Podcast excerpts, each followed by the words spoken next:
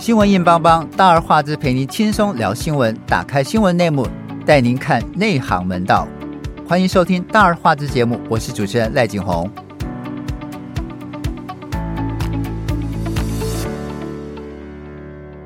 美国在台协会理事主席罗森伯格来台湾，对三位台湾主要的总统参选人进行面试。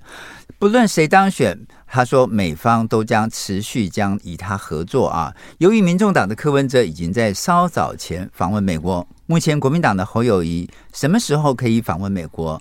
仍然具有官方身份的副总统赖清德要用什么样的名义赴美国？美国希望台湾在两岸政策上持怎样的态度？和大陆沟通时怎样维持中美台关系？我们今天请到资深的媒体人小佩跟小霞和我们一起来聊聊。先和所有我们听众朋友们问声好，我是小佩，大家好，大家好，我是小霞。小佩，为什么中华民国要选总统一定要美国人来面试呢？这是什么意思呢？然后面对就能够就是面试就能够决定对哪个党的支持吗？啊？小贝先说一下。其实我觉得讲说我们的总统候选人要去给美国人面试，其实这个是蛮可悲的，对啊。而且台湾不是呃从一九九六年我们自己有总统直选之后，对我们的台湾就一直讲说要自主啊，要要有我们的主体性。结果我们到现在结果还是要给那个美国人来面试我们的的总统候选人，而且。举国上下好像也都不不不不觉得有什么反常，这真的觉得蛮奇怪的。都说美国是我们的干爹，或是美国是爸爸。对，而且面试这种东西，就是老板对下属或老师对学生的面试，对，是上对下，权力的不对等。对，所以在这种情况下，大家都觉得哎习以为常，就觉得很奇怪。可是其实这个你要有讲他的渊源，就是说，哎，我们以前。从一九四九年国民党退居撤台，被共对被被共产党打败，然后退居到台湾之后，然后马上全世界就分冷战，就分裂成民主阵营跟共产阵营。没错，那我们台湾就是站边美国这一边嘛。对，那所以那个时候，一九五零年代、六零年代又是物资很缺乏，我们的民生什么。都要奶粉啊，都要靠美国，没错，石油油什么的，然后军事要靠他协防，那政治肯定是被他控制的。那对，所以从那个时候就是这样子，就是把美国奉为老大，然后一一路下来。那到一九九六年，即呃虽然是直选，那那个时候因为李登辉他是压倒性的胜利嘛，所以其实美国对他早就知清楚，他早就以前是是，是总统，所以其实。就没有对他对他有面试的问题，反而一直到啊陈水扁的话，那个时候二零零零年陈水扁的时候，美国没有人要看好他，结果他居然选上，所以他就选上了，对，后来就选上了。可是不要忘记，他五二零在就职典礼的四部一就职演说的四部一没有，是先给华盛顿看过。的，对，人家点头以后他才能讲，是先给白宫看过。对，然后你看再来就是马英九，然后蔡英文。就是都这样啊，都是要都是要给，呃、对，都要先去美国。马跟蔡都去过美国，啊，对，都要先去美国给人家面试完以后，美国 OK，然后同意你才行。而且像二零一二年那一年最那一年最经典的就是，呃，那个美美国 AIT 的台北办事处的处长博瑞光，他就直接讲说，哦，那一年是马英九要争取连任嘛，他就直接接受媒体访问，就公开的说。我们对马英九是比较放心的，北京跟美北京跟美国会对马英九当选松一口气，对，然后就直接就说啊，蔡英文 他不接受九二共识，我们会比较 worry，对对，所以那一年他们的表态就很清楚啊，虽然美国都是说啊，我们不介入人家的内政啊，我们不干预人家的选举，可是就是这么清楚，对啊。到现在还是这样。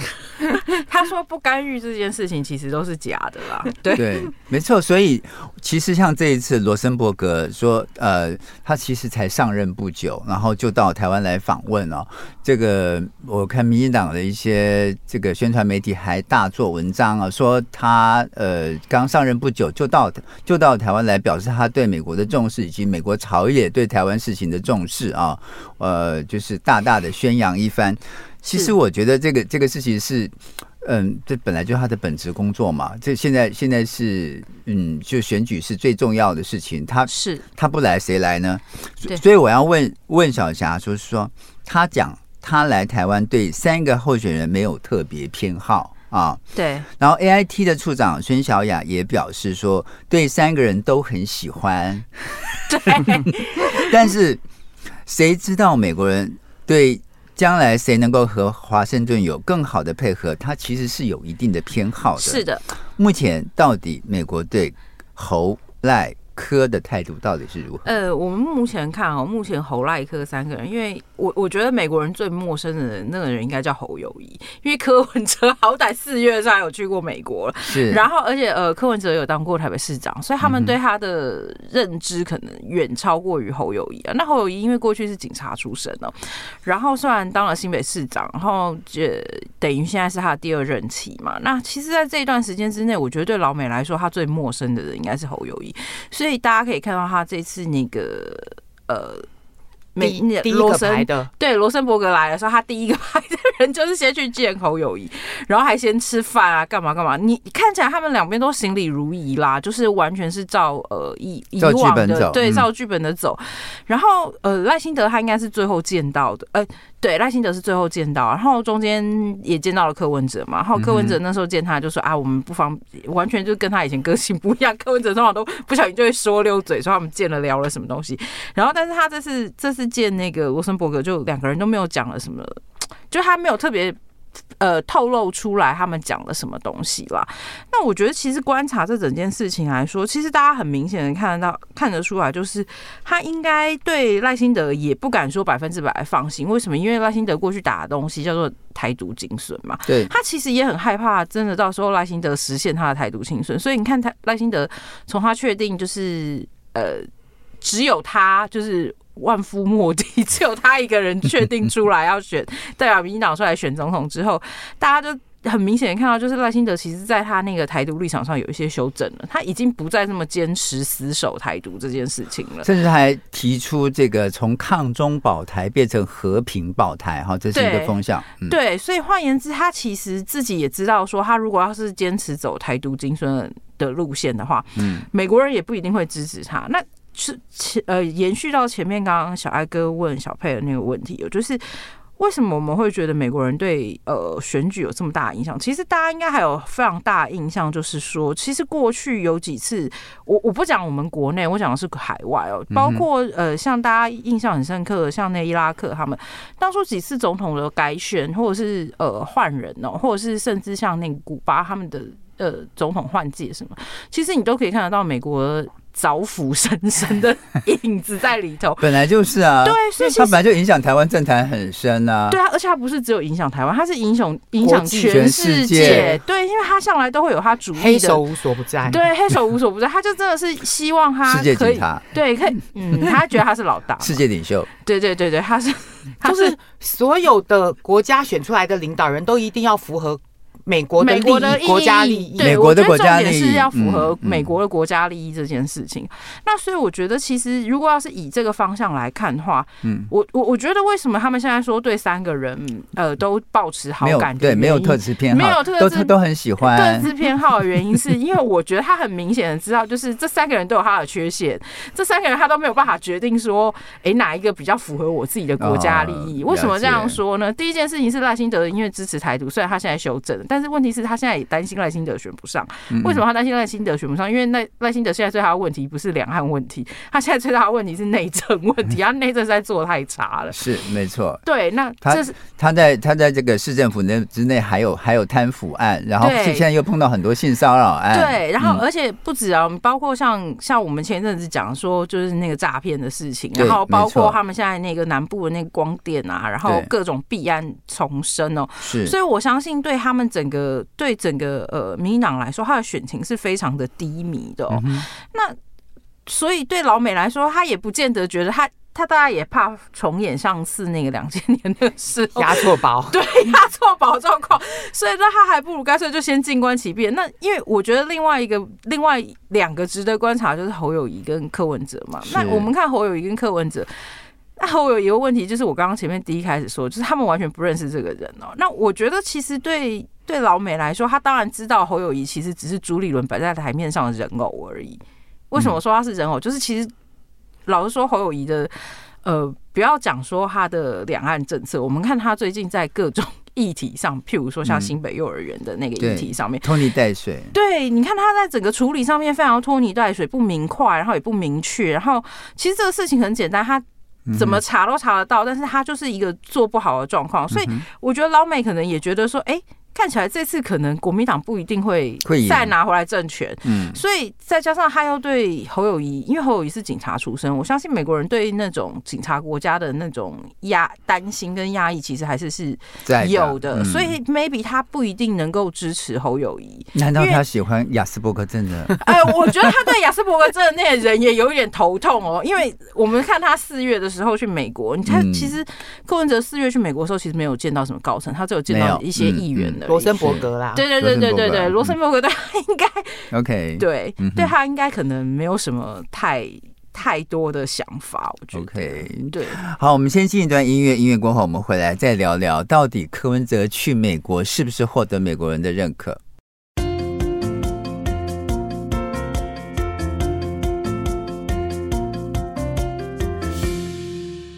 其实柯文哲在美国之音的访谈，我觉得当时美国之音的记者还问得蛮犀利的。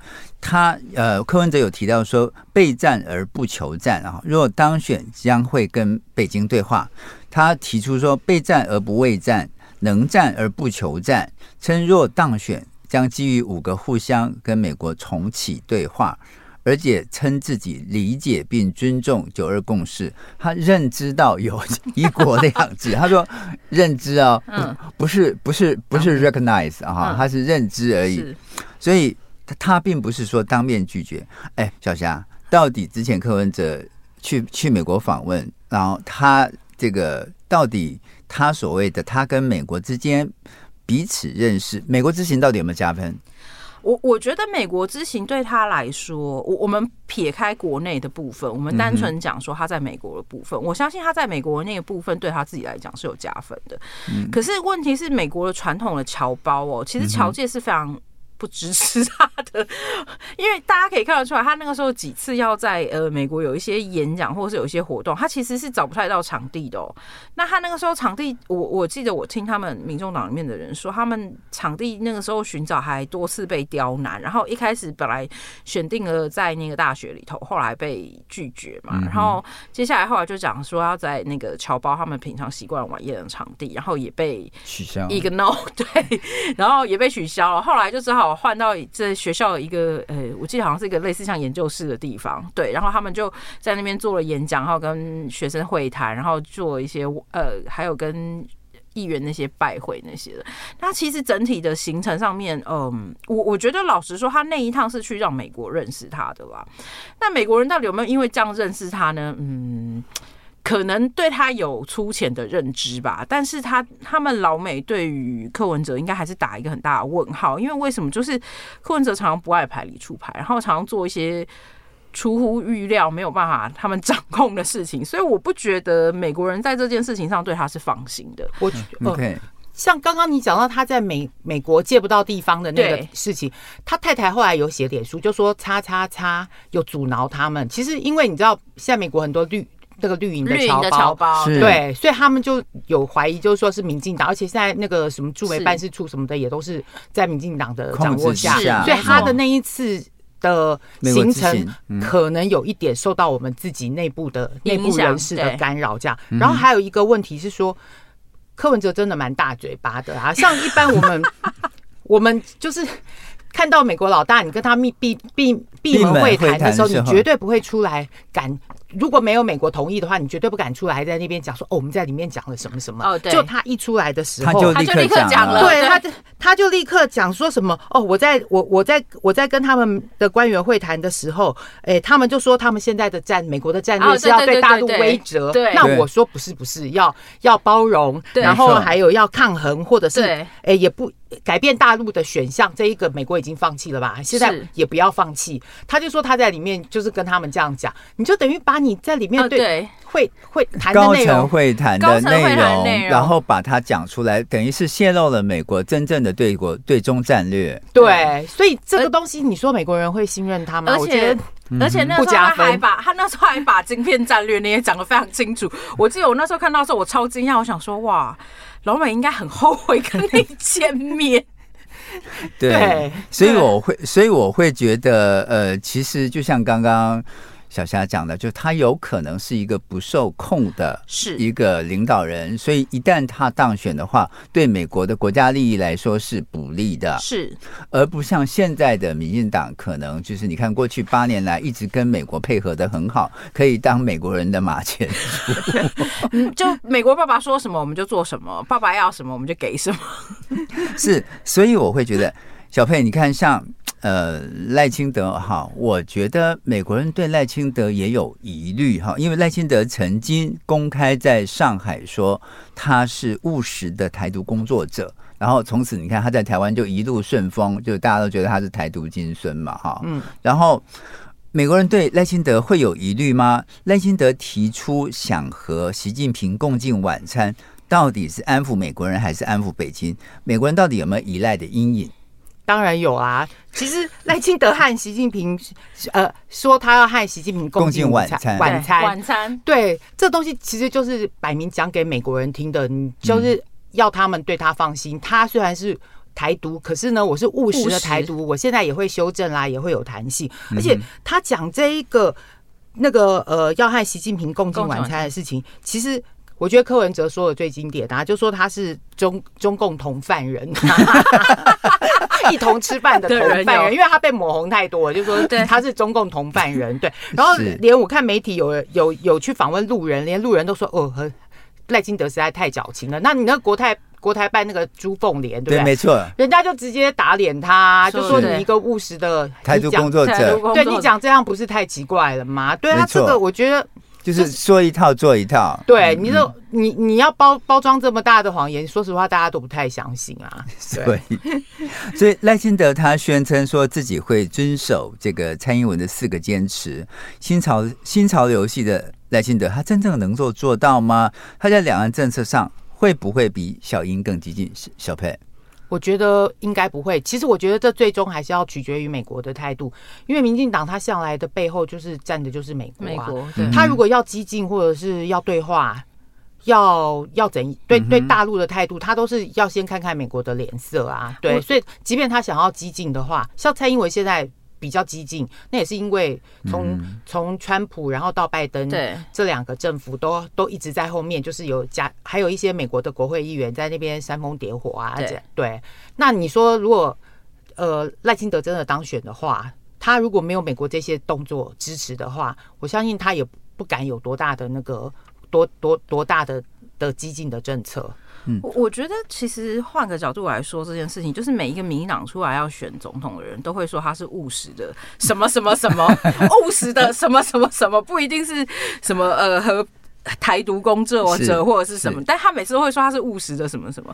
对，然后我我看蔡英文这，其实我觉得呃两岸问题这件事情上不是只有美国，你也要看老公要，就是讲白，你也要看对岸要不要理你嘛。没错，其实讲白，蔡英文这几年。这八年来说，就是就我们实物上来看，你你你不要讲什么，我们光是以那个香港人的那个陈陈同佳那个案子来看好了，到现在那个案子到现在都还搁置的嘛？对，对，然后所以换言之，两岸关系根本就没有任何的进展，因为中国大陆根本不想理你啊。是，那你就算想要去跟人家吃晚餐，人家也 你想吃晚餐，我没有饭可以给你吃，所以。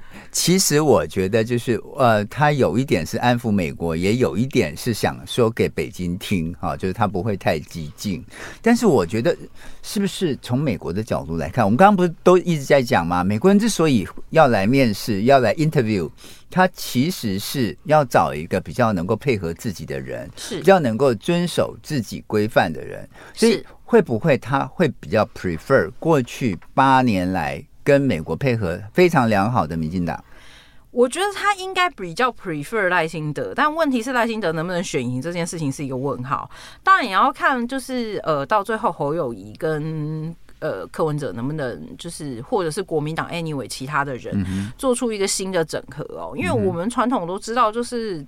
尤其现在选民结构已经大概有一些调整了，然后其实现在中间选民越来越多了，那大部分的选民不见得会是因为支持政党而支持你。那我觉得现在赖清德很糟糕的一件事情，就是说我们现在除了看到他在两岸论述上面有部分的论述之外，其实你看不出来他在其他的政策上有任何牛肉。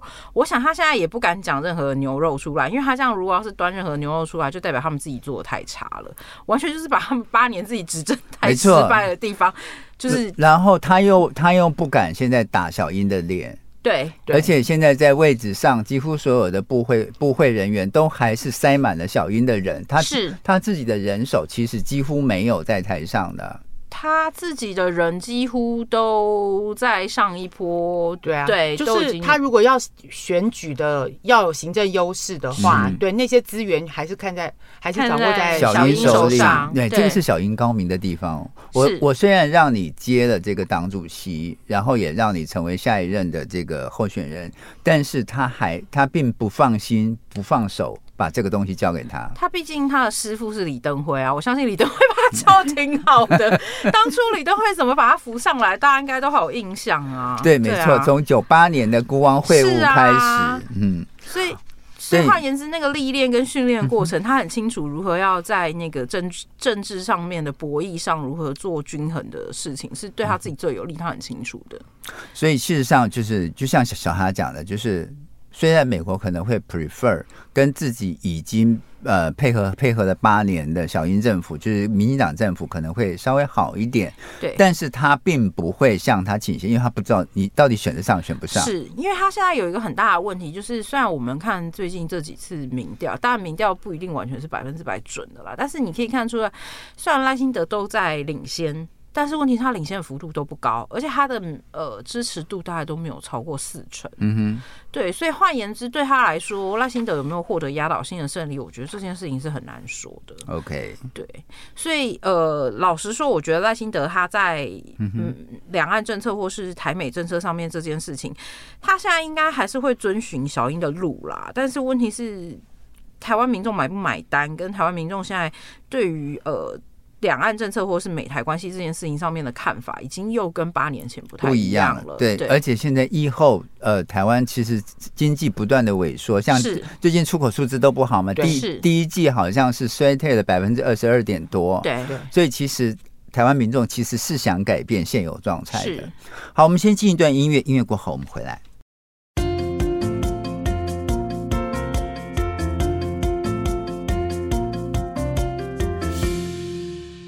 去年九合一选举，民进党重挫，蔡英文的抗中保台彻底崩解啊！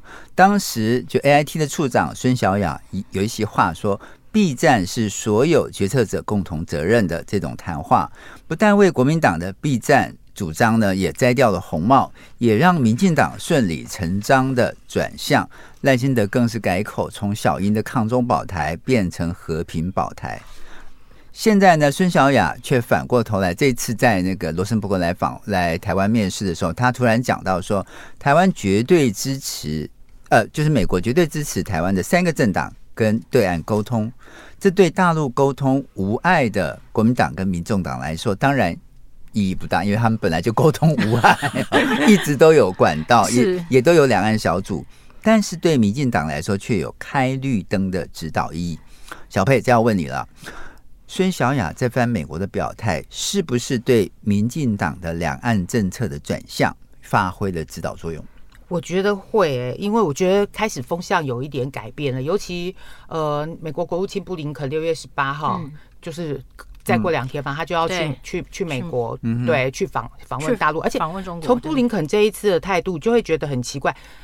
都是美国自己从匿名官员就一直放说哦，未来几个未来几周我们会去，然后最后才确定又又是匿名官员说哦，对，六月十八号会去。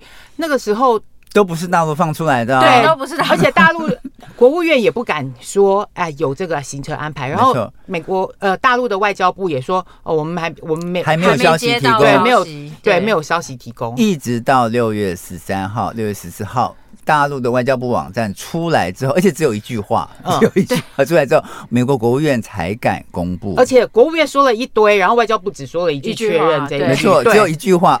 对，然后搭配这个孙小雅在这个节骨眼上，刚好他又在那边。以前他们都顶多就说哦，我们要避战啦，要和两岸是和平，从来已经很久一阵子没有说，哎，希望你们两岸两呃两岸要恢复协商啦，恢复。促敦促你们要什么沟通啊、对话交流之类的，很久都没有了。然后孙小雅在这个节骨眼上面，然后提到了这个这个事情，所以我觉得现在。感觉风向有一点变化。没错，我觉得就是在美国在寻求这个，就是跟虽然他从二零一八年这个川普当总统的时候就已经就已经把美国人当做是战略对手，而且那个时候就开始打了贸易战，然后后来有科技战，包括这个对五 G 对芯片的一些呃防范，对，到现在包括是在军事上东海跟南海。全面的对抗是，尤其是最紧张的台湾海峡哈。对，三不五时就有呃美舰通过，三不五时大大陆的这个航空母舰、航空航空母舰，还有这个什么共机绕绕台啊之类的。我觉得这样的情况让美国会有一些改变。就我觉得中美双方都并不想打这场仗，但是双方都有在准备，而且并不希望它变成。从冷战变成热战，是，所以我觉得美美国方向有一点调整。然后你尤其是看到这一次的呃美国的那个中云号跟大陆的五二 D 的这个这个战舰，双方只相差了一一一百三十七公尺。对对，我觉得美国有吓到。对对，我觉得美国有吓到，就是他没有想到老公会这么激进。对，就是。呃，我觉得双方的意识形态不一样了，就是老老老老老公会觉得我去，我顶多被你撞沉，我撞沉，我这边壮烈牺牲，我还可以把它 把它把它变成爱国英雄，英雄对，所有的舰艇官兵全部官升一级，然后你们你们家里的这个这个可以抚养到终身，对对。这是老共做得出来的，是，但是美国不行啊！美国你死了一条人命，就要写报告了。没有，而且 而且从大陆的这种，你敢在这么近的地方去跟他擦擦边，这样子过去。其实他就是在凸显他的军事实力。其实我已经不是吴下阿蒙尼老共，你没错，不是美国，你看清楚了，没错，我现在实力到底有多强了？所以我觉得美国在很多地方，他觉得是需要跟大陆坐坐下来谈的，尤尤其是在很多国际事务上的配合上。你看，呃，就就呃，从俄乌战争开始打起，你你会你会发现，中国跟伊朗，好，就是。呃，美国人常讲的这个邪恶轴心国，中国跟伊朗啊、呃，然后然后跟这个呃北韩，对，北韩。跟俄罗斯的合作更为紧密。是，那北韩我们都知道，它会威胁到日韩是美国的盟邦，是，然后会威胁到整个东亚情势，而伊朗它成为整个呃西亚中东地区的一个一个引爆点，是，然后。俄罗斯当然不用讲，现在还在跟美国 还在乌乌克兰，没错没错，还在俄乌战争。对，所以美国人发现说，哎，突然呃，伊朗跟沙乌地达成了和解，双方在北京谈判成功哦，嗯，然后双方恢复邦交，然后他又马上介入俄乌之间的和谈，对，所以我觉得美国人有很很大的意识到中国在国际事务上发挥的力量。是。所以他会积极的修改现在台湾海峡这种紧张的状态。如果它继续升高，如果它继续的不稳定，对美国的，就像刚刚我们回到第一个第一个题呃这个题目，就是是不是符合美国国家利益？对，他会做一个修正。是，所以其实我们要更担心的是，六月十八号、六月十九号，布林肯到美国呃到北京去，是不是有更大的 promise？对中国，然后是对台湾不利的，对，就像那时候上海公报一样，是。真的风向有点改变了。没错，不过因为我觉得另外一个要观察点就是说，因为美国其实明年也碰到他们要选举的事情，嗯、所以我觉得他们美国政府在政策上做一些调整是合理的。因为其实现在观察整个美国的整体的情势、经济形势，或是外交形势，或者是政治形势，都是对美国政府。并不友善的。对，为什么会这样说的原因，是因为其实呃，我相信大家都有看到，就是说美国这几年呃，尤其是从疫情之后，他们现在因为通膨非常的严重，所以导致他们失业率要一直节节攀高，然后他们甚至不惜用非常激进的升息手段，然后让呃。让他们的失业，呃，让他们整个通膨能够获得控制。但问题是他现在用了这么激进的升息手段之后，他通膨还是没有获得控制，通膨还是很高了。所以对美国一般人来说，他的生活是非常痛苦的。那我觉得对他们来说，就是他会发现一件事情，就是呃，他过去就是要跟我，因为美国这几年一直意识到要把那个他们制造业移回到美国，可是问题他们发现一件事情，就是他们制造业移回到美国之后，其实他们的制造业他们起不来，他们因为还是没有竞争力，因为他的人工很高，然后工会权力很高，说罢工就罢工，是，所以所以他跟。他跟我们台新竹科学园就这样 二十二十二十四小时工作不一样，完全不一样。三班制、三班倒这种可以任劳任怨，然后日以继夜的开发新产品，完全不一样。完全不一样。我我举一个例子来说，像小艾哥刚刚提到那个事情，像台积电这次在美国设厂，不是造成美国工程师非常大反弹，对啊，说他们很不人道，然后不让他们放假什么的，所以你就可以看得出来，就是。这是呃，这应该算是亚洲人跟美国人非常大的差异。东方文化跟西方文化很大的差别。对，所以我觉得在这种文化背景下，嗯、我觉得其实讲白了就是所有政权的稳固，就是以我来看，我觉得所有政权稳固都是必须巩固在大家吃得饱、穿得暖、睡得好的前提之下。没错，先把民生问题解决好。那他民生问题基本上解决不好的状况之下，他势必得回头去找共，嗯、他势必去找中国。为什么？因为他后来发现他的。他那个 M I U 就是 Made in U S A 这件事情是不可能做不到的事情。那他在整个整体的经济环境上，他还是得要仰赖中国啊。好，所以我我们我们再把题目拉回来 说，其实这一次就是他到底对这个呃国民党，就是刚刚小夏一一开始讲说，其实他最不熟悉的人是新北市长侯友谊。对，那。国民党最近呃，由副主席夏立言率团到厦门去参加海峡论坛哦。对，陆委会立刻说海峡论坛是中共的重重要统战平台，不准去。然后呃，呼吁呢所有的这个呃呃府方或者是所有的政府方面都禁止参与，并且明令中央机关人员、地方政府官员都不能派派去。民进党的两岸政策仍然是以防堵、对抗、交流为主嘛？我我觉得这个比较像是台面上演一场戏哦。嗯，为什么会这样说的原因，就是因为其实你可以看得出来，就是民朗他本质上面其实他并不是不想要跟中国政府沟通的。嗯，然后他也不是不愿意跟中国政府沟通了。他现在的问题是在于中国政府根本不想理他。对，他本质的问题是在于中国政府不愿意跟他沟通，也不愿意建立管道。我我觉得就算是在那个李登辉两国论那个时候出来，两岸关系非常紧张的时候，even 在那个时候，他私底下都还是有密室的。可是问题在现在的状况之下，民进党是没有密室，小英没有人可以去跟对岸沟通，他没有一个可信任然后可相信的人去跟大陆政府沟通。那大陆政府那边。因为没有一个可信任的人，他也没有办法跟你交流。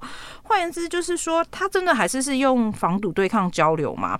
我觉得那个是他没有得选的选择。嗯哼。就是他本质上其实是想要交流的。你从他呃，从他们最近这一，包括像旅游啊，对，他一直想大陆坐下来谈，大陆都不跟他谈啊。对，包括各种，包括呃司法互助协议啦，包括经济协议啦，这些东西其实他都一直想要跟对岸谈，但是对岸都不理他。嗯，那换言之，因为他没有回到九二共识啊，没错。哎，但问题是因为九二共识这件事情会碰触到蔡英文，对，就是他就变成一个蛋生鸡鸡生蛋的问题，就他就会变成一个回圈。这样子，对啊，对，然后再加上他又另外一方面又积极配合美国的反中政策，是的。那但是因为现在随着美国的政策上面有一些调整之后，我觉得民党其实不是不想调整，只是要拉下这个脸，要跟过去的自己、过去的 民进党做做做。我我虽然觉得民党支持者三百六十度翻身，对，我虽然觉得民党支持者对于他们民党讲什么，他们都可以接受，就是。嗯 就算是就算是他愿意承认九二共识，我相信民党那些始终支持还是会帮，还是会愿意支持他的。翻手为云，覆手为雨，他还是他还是可以说说服自己的支持者。对，但他还是，但问题是他说服了他自己的支持者，他说服不了中间选民啊。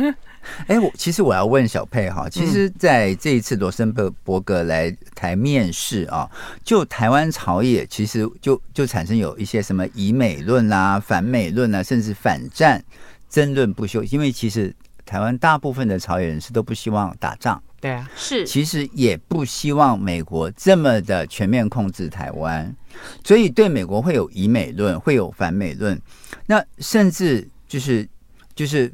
在政党政治之间，他们就会直接把呃国民党跟民众党戴上亲中的这个红帽子哦。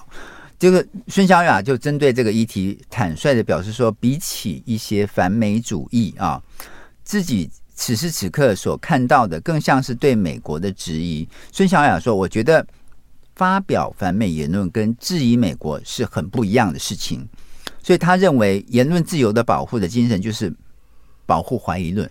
我我觉得孙小雅这这句话说的还不错，欸，对啊，因为他其实就是。就是呃，原来的这个这个，就是在美国的民主立立国的精神，就是你你可以怀疑我，你可以有各种的质疑，你跟真正的反美是不一样的。对，是那其实，在很多国家都有很激烈的反美的言论，但是在台湾你看不到。对，是。这这也是一件很奇怪的事情。其实，民进党对以美论这种东西的反应，还比这个孙小雅强烈。之前就是有人有这种以美的，你知道民进党的意思，就立刻就打他。对对对，像郭正郭正亮那个时候就说，其实站在台湾的利益上面，你根本不应该完全倾向美国。对啊，对，然后。结果在郭正亮一说出来之后，就全部 一四五零对绿营反而绿营全部去修理郭郭正亮，反而不准人家怀疑怀疑美国，所以很奇怪啊。对，所以我觉得孙小雅真的就是还蛮有那种民主真正的民主精神，说一套说是说说的跟做的是一致的，就是他还真正是美国学者的精神。对对对，就是你你可以怀疑我，你可以对任何事情都保持怀疑的，这个才是。保保护言论自由跟民主自由，对，所以我其实这个这个东西对一些很无脑的绿营支持者来讲，我觉得是是一个闷棍哈，就是你你你看，我们不要说别的好了。每一年的日本跟韩国，像这次 G7 在日本召开，广岛召开，对，也有非常多的民众上街去反对，说呃，就是美国搞这种单边主义，对。然后在韩国更不用讲了，就每一次他们逼迫韩国要增加军费，对啊，然后。逼迫韩国的那个芯片只能供应美国，不能不能不能不能卖给中国大陆的时候，他们都上街啊。啊所以你会发现，台湾几乎没有反美言论，更不要说上街示威游行这回事。台积电护国神山去，我们还不是乖乖的去，去了？民众也没人也没人敢多讲什么。美牛来了，美猪来了，我们也没。现在连加拿大牛我们也要吃啊！是啊。所以其实像这个行政院长这个陈建仁。把立法委员高金素梅在这个立法院质询公然批斗为以美论，在美国人看来简直是匪夷所思哈，就毫无民主的观念。其实我觉得就是在这一次的这个呃，对台湾的这种面试来说，其实美国人是呃充分的。应该是做田野调查，做田野调查，来做田野调查，然后到底看一看他们三个人到底品质怎么样，然后也看一看他们三个人在台湾民众的支持度怎么样。是不？我们最后用一分钟来让让让这个佩佩，你你觉得这一次的这个结论跟未来半年之后结呃的选举结果会有什么样的关联？你是说什么的结论？就是他这一次来面试的结论，跟三这跟半年之后我们要投票选举的结果之间的关联。我觉得就是，诶、欸，如果美如果美国真的，如果美国他真的要支持谁的话，嗯、其实我觉得他如果有表有一点表态的话，还是会影响到。大家最后的投票行为，对对对，还是会。Okay, 所以其实未来的半年还是很重要，我们静观其 其变，跟静观它的结果啊。是。好，我们今天非常谢谢小佩，非常谢谢小霞，谢谢大家，拜拜，下次再见，拜拜。